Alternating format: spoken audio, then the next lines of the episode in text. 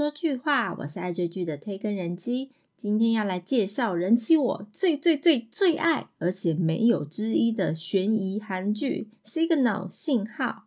为什么要介绍一部已经开播将近要五年的电视剧呢？因为上次整理了 TVN 收视排行，就发现《Signal》信号的剧情参考了很多韩国真实发生过的社会案件。对于我这个重口味的推理剧迷来讲，真的可以来深入了解一下当时真正发生的过程。于是我决定来介绍一下韩剧和真实案件的剧情对比。当然，今天的内容会比较着重于真实案件的内容，所以建议大家还没有看过《Signal》信号的人，可以先去追一下，十六集而已啦，一个周末就可以解决了。Signal 信号是二零一六年一月二十二号到二零一六年三月十二号播出的金土连续剧，由金惠秀、赵正雄、李帝勋主演，演员卡司非常的强大。而这部剧是 TVN 开台十周年的特别企划，由知名作家金怡金和金元熙导演联手打造。这部完全可以媲美韩国电影等级的悬疑侦探推理剧，这可是 TVN 电视剧收视排名第八高的作品哦。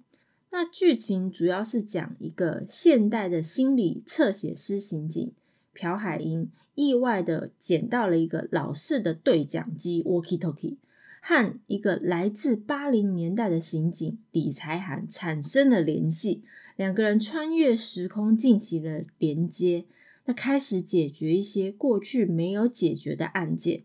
那剧中很多案件都是根据真实案件而改编，有的案件到现在都还没有侦破。他们改变过去拯救未来，是不是很像电影《蝴蝶效应》呢？这部片很厉害的就是它的剧情，当然主要大工程就是金银基编剧。他的名字好难念。他在撰写剧本的时候，更从韩国真实发生过的悬案取材，让整个剧情看起来更具有真实性，令人毛骨悚然。接下来我就要告诉大家，在剧里面有几个重大案件的原型是什么。第一，在第一二集的第一个案件金允珍拐诱拐案，它的原型是一九九七年。朴娜丽诱拐案杀人案，这个真实案件是在一九九七年的八月三十号。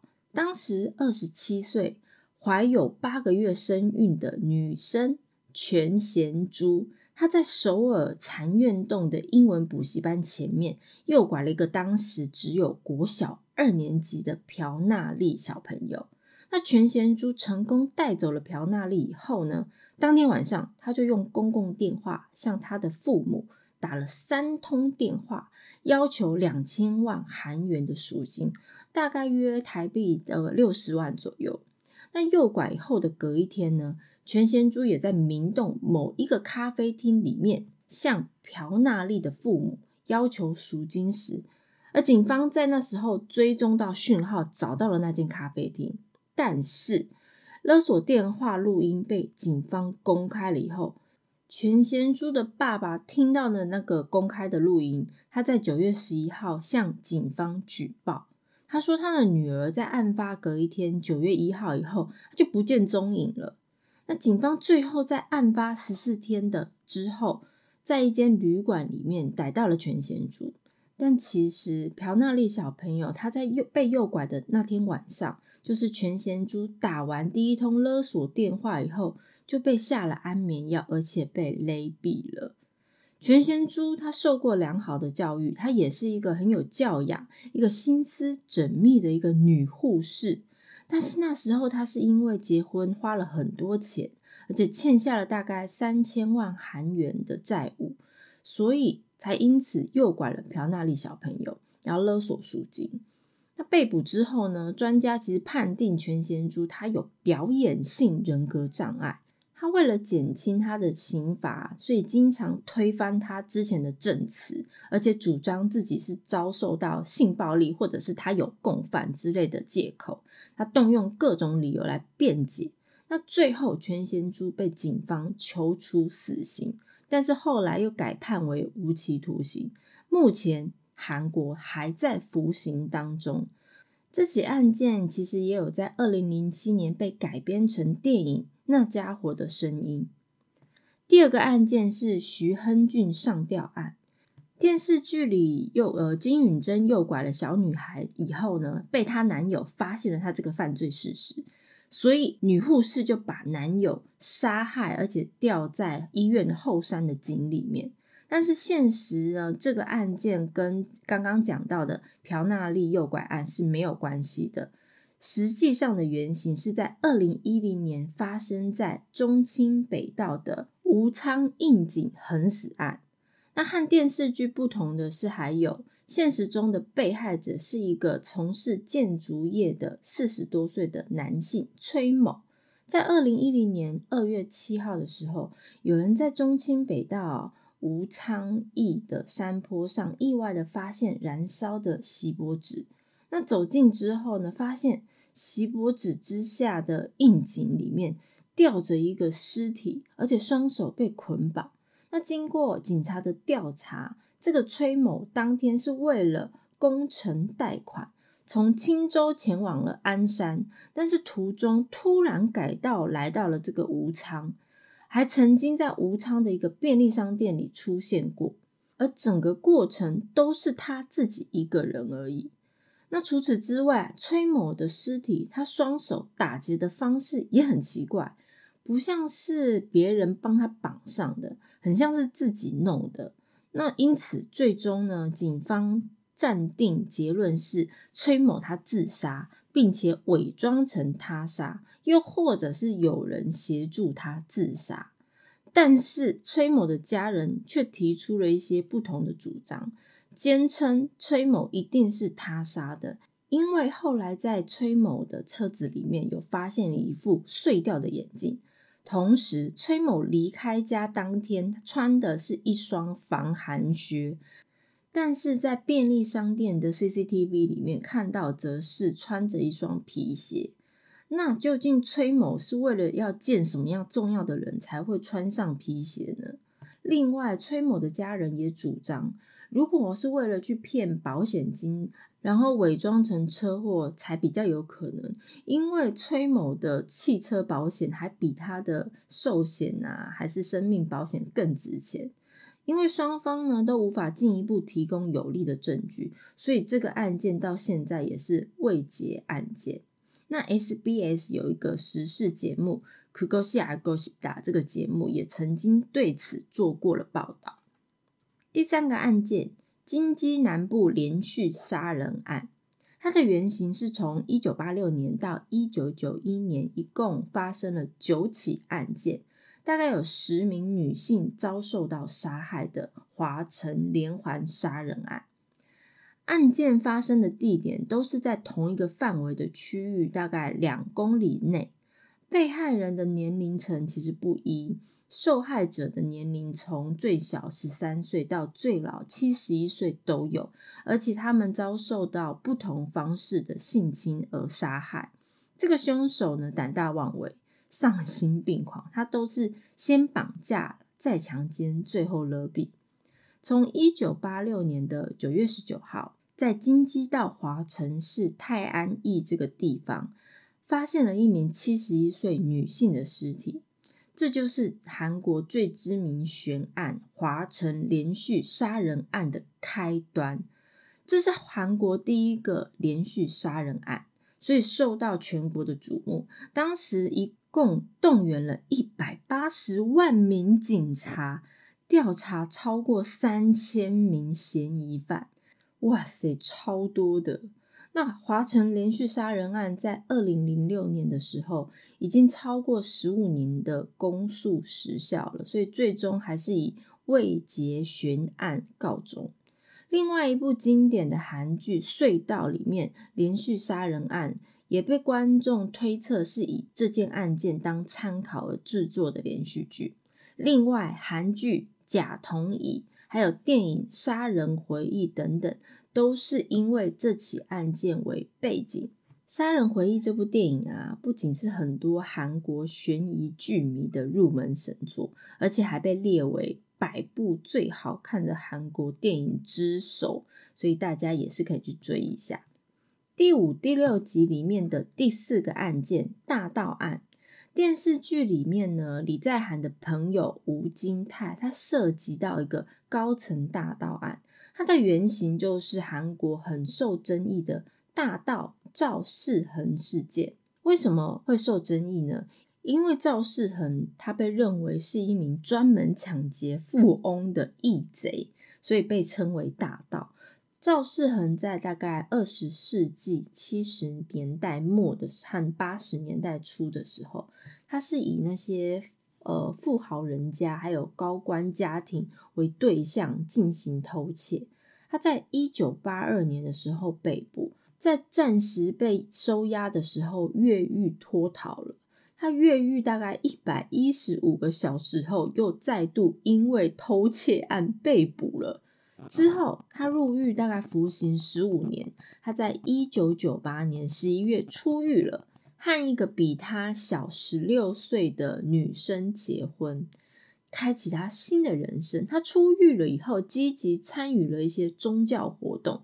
甚至还在大学里面举办有关犯罪的讲座，但是他在两千年到日本参加宗教活动的时候，又在当地偷窃，被日本的警察逮捕，在日本被判刑三年六个月，期间当然呃受到了一些缓刑。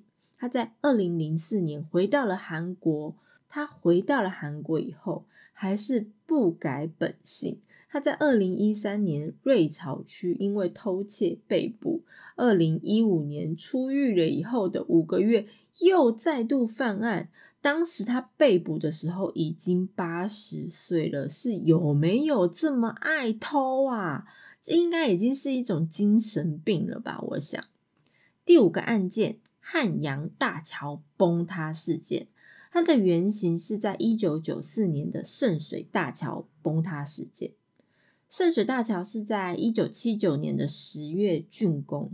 一九九四年十月二十一号的早上七点三十八分，圣水大桥第五、第六个桥墩之间，长度约大概五十公尺的桥板崩塌了，所以行驶在上面的车子都一起掉入了汉江。因为这起事故呢，造成大概四十九位乘客、驾驶或行人掉到桥下，其中有三十二个人死亡，十七个人受伤。这个意外发生以后呢，负责建造大桥的公司东亚建设公开道歉，更导致当时的国务总理李英德下台，首尔市长李元宗也遭到解雇。和剧情里有点出入的是，事发当时虽然也有一台巴士掉到桥下，但是这部巴士并没有爆炸。第六个案件红苑洞连续杀人案，它的原型是新亭洞连续杀人案外加刘永哲连续杀人案两个案件的组合。先来讲解新亭洞连环杀人案件好了。这起案件最初是发生在两千零五年的六月和十一月，在首尔阳川区的新亭洞，有两位女性遭到残忍的杀害。第一位女性大概三十岁，在六月六号被绑架了以后，隔天在某住宅处的垃圾桶里面被发现了，她的上下半身的尸体分别被装在两个垃圾袋里。那死因呢？是因为颈部被压迫造成窒息而死亡，而在她的下体里发现塞有两个卫生棉和卫生纸，他内裤是卷起来的，所以疑似是被脱掉以后再拉上来。他的胸前也有齿痕，所以警方怀疑应该是性侵杀害，但是他的体内却没有找到任何的精液。因此无法掌握凶手的特征。第二名女性死者是大概约四十多岁，她在十一月二十号出门以后就没有音讯了。他最后是在新亭站的手扶梯有被监视器拍到他的画面。他的遗体被发现的时候，一样也是被弃置在垃圾桶，而且是以地垫和多层塑胶袋包裹的，缠了很多很多的电线。他的死因一样也是被勒毙，而且肋骨有一些骨折的现象，应该是有受到一些暴行。他被发现的地点和第一位女性死者相距大概只有一点八公里左右，而且他身上沾有一些霉菌，所以他们警方判断应该都有待在呃地下室过。而二零零六年五月三十一号。第三位女性，她搭乘计程车要去木洞跟朋友见面，但是因为司机没有注意而开过头，所以她改在新亭站下车。他要走到木洞的路上，被犯人用刀子抵住肋骨挟持。虽然他大声的呼叫，但是犯人跟路人说：“哦，他的女朋友喝醉了，所以在乱叫。”所以因此没有路人帮他。就这样，他被拖到新亭洞一个半地下室的房间，里面还有另一个被推测为应该是共犯的男性。他趁犯人在上厕所的时候逃跑了，跑到附近的学校打电话给她男友求救，才平安的脱困。再来是刘永哲杀人案。刘永哲因为很仇恨有钱人，也很痛恨女性，所以一年内接连猎杀了至少十九个人，而且成为韩国史上头号连环杀人凶手。三十四岁的刘永哲，他手段非常的残忍，他作案的频率也非常的密集，所以当时对韩国的社会上造成非常大的心理冲击。他不仅将多数的被害人碎尸掩埋，而且他还自称将其中的四人的内脏拿出来烤熟吃了。他目的就是为了提神。天哪，太恶心了！他还创下韩国犯罪分子杀人的最高纪录。二零零八年何振宇的电影《追击者》。就是用这个事件作为原型而改编的，也被誉为杀人回忆后最令人震撼的韩国电影，也是不错的一部电影，大家也可以去追追看。第七个案件：仁州女高中生性暴力事件，原型是二零零四年韩国庆尚南道密阳市集体性暴力事件。家住在蔚山市的一位十四岁国中女生崔某，有一天不小心打错了电话到密阳市一位十八岁高中男生金某的手机。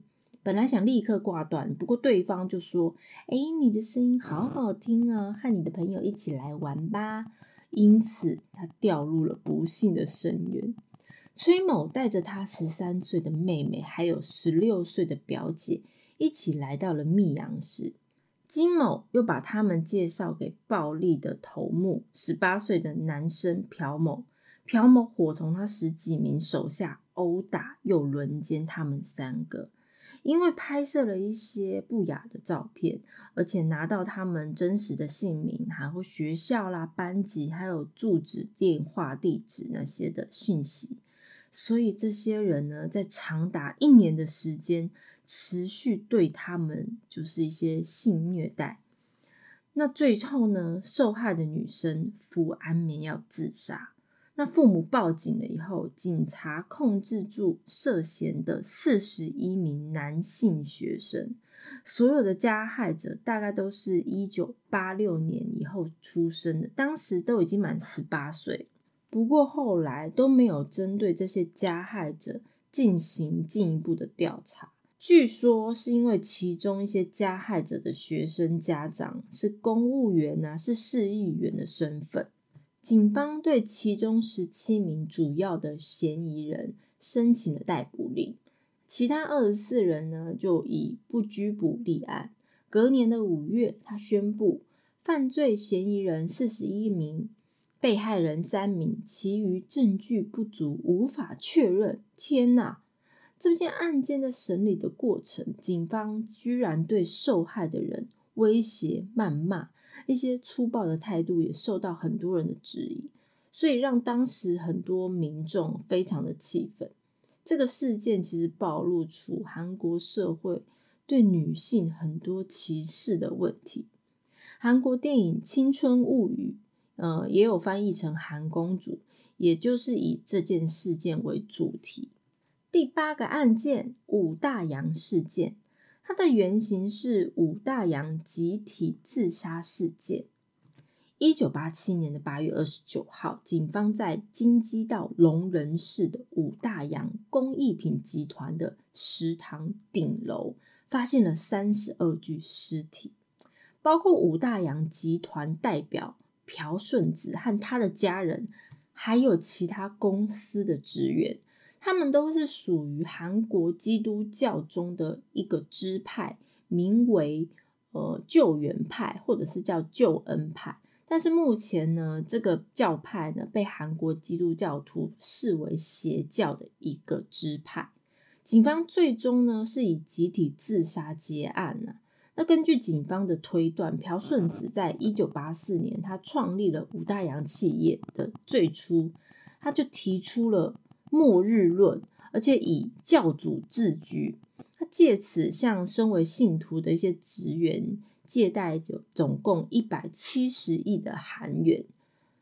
但但是因为他无力偿还，所以最先呢，他杀害了三个前来收债的信徒，然后又策划了这一整场集体自杀案。韩剧《救救我》的内容，它也是有参考这个事件。五大洋事件后来有再度被提起，是在二零一四年的四月十六号，因为那天它发生了四月号沉船事件。四那是因为四月号所属公司的社长就是当时五大洋集团的高层之一。讲完所有的案件呢，是不是觉得来到玫瑰同林眼还是蓝色蜘蛛网呢？当然，一部戏的成功不仅仅靠一个理由而已。让我来告诉大家，信号为什么要追，为什么要看？你不追绝对是会后悔，但追了标准会变高的五大理由吧，嘿嘿。首先，第一，它有神级的编剧加卖座导演的完美组合。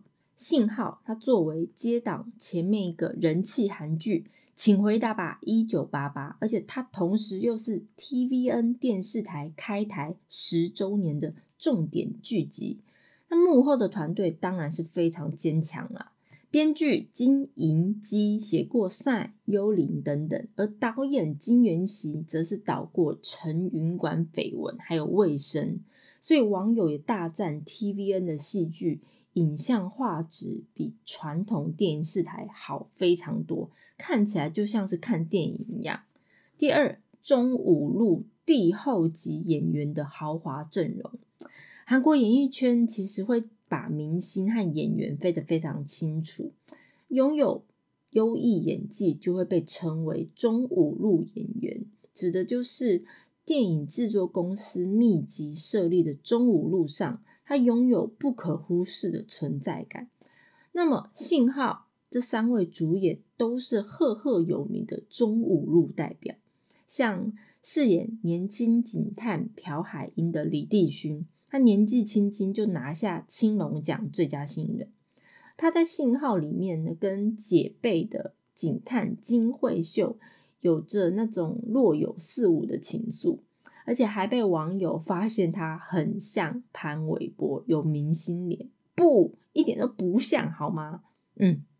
那唯一的女警金惠秀，她不仅是影后的常胜军，而且她在名校陈云馆还担任教授。诶她在信号里面呢，从二十岁演到四十岁，而且完全没有违和感。私底下，他的身材非常好，还打败全智贤，拿下观众票选最完美身材的韩国艺人第一名。最后一位赵正雄。爱看韩国电影的人应该对他不陌生，演出多部卖座电影和电视剧。信号这部片也让三位主角都各自拿到演技相关的奖项，真的很棒。第三，剧情紧凑，每一集的结尾都让人欲罢不能。信号这部片，它用那种半穿越式的方式，讲述两个时空的警察。透过神秘的 walkie-talkie 联络上，那携手破解案件。那透过编剧的神笔，而且每一集的结尾都刚好停在让人欲罢不能的 moment 上。我身边看过的朋友都纷纷哀嚎，而且明明是很想睡，但是手指头还是忍不住一直按下，一直 play，一直 play。网络也是一面倒，说这部真的是很稀有、步调而且非常紧凑的韩国刑事犯罪剧。我当年开播的时候，人刚好在韩国工作。我那时候就是每个礼拜五下班，立刻挤地铁直奔回家看八点的首播。你要知道，要在礼拜五首尔江南地区一个小时内回到家是多么艰难的事情，所以可见我是有多么爱这一部戏。第四，真实犯罪事件改编，犯罪迷必看。刚刚。已经介绍过 Signal 所有案件改编的真实事件，相信跟我一样这么爱推理剧的朋友们，都会非常享受那种抽丝剥茧、追查真凶的快感。第五，没有别的原因，就是人妻我极力推荐，必看必看，相信我，这部真的要看。那这一部虽然之前呢有说要出第二季。但是大概从二零一六那时候说到现在二零二一年了，还没有拍，而且一直每年都说要拍要拍，而且看过的朋友都知道，最后的结局真的是非常太开放式的结尾，留下一个非常大的伏笔，根本就是暗示这一定有第二季了。但是我真的等了好几年，天哪，我还要再等下去吗？不过相信呢，因为信号这几位主角啊，像金惠秀、赵正雄、李帝勋，他们都是呃大咖级的，所以要再把他们集合起来拍一部戏是非常难的一件事情。再加上这部的制作团队 A Story 也是李师朝鲜的制作团队，那金银淑编剧目前也在为了五月要上演的。呃，智异山的忙碌，看样子我信号第二季真的是遥遥无期了。我等到花儿都谢了。今天就跟大家分享一部我最爱的韩剧。如果大家对于介绍的内容有什么想法，或想要了解哪一部韩剧，都欢迎大家来告诉我哦。片尾曲是信号 OST 第四集里面由金润雅演唱的《路》。我是推更人妻，一起掉入无止境的追剧人生吧！我们下次见喽。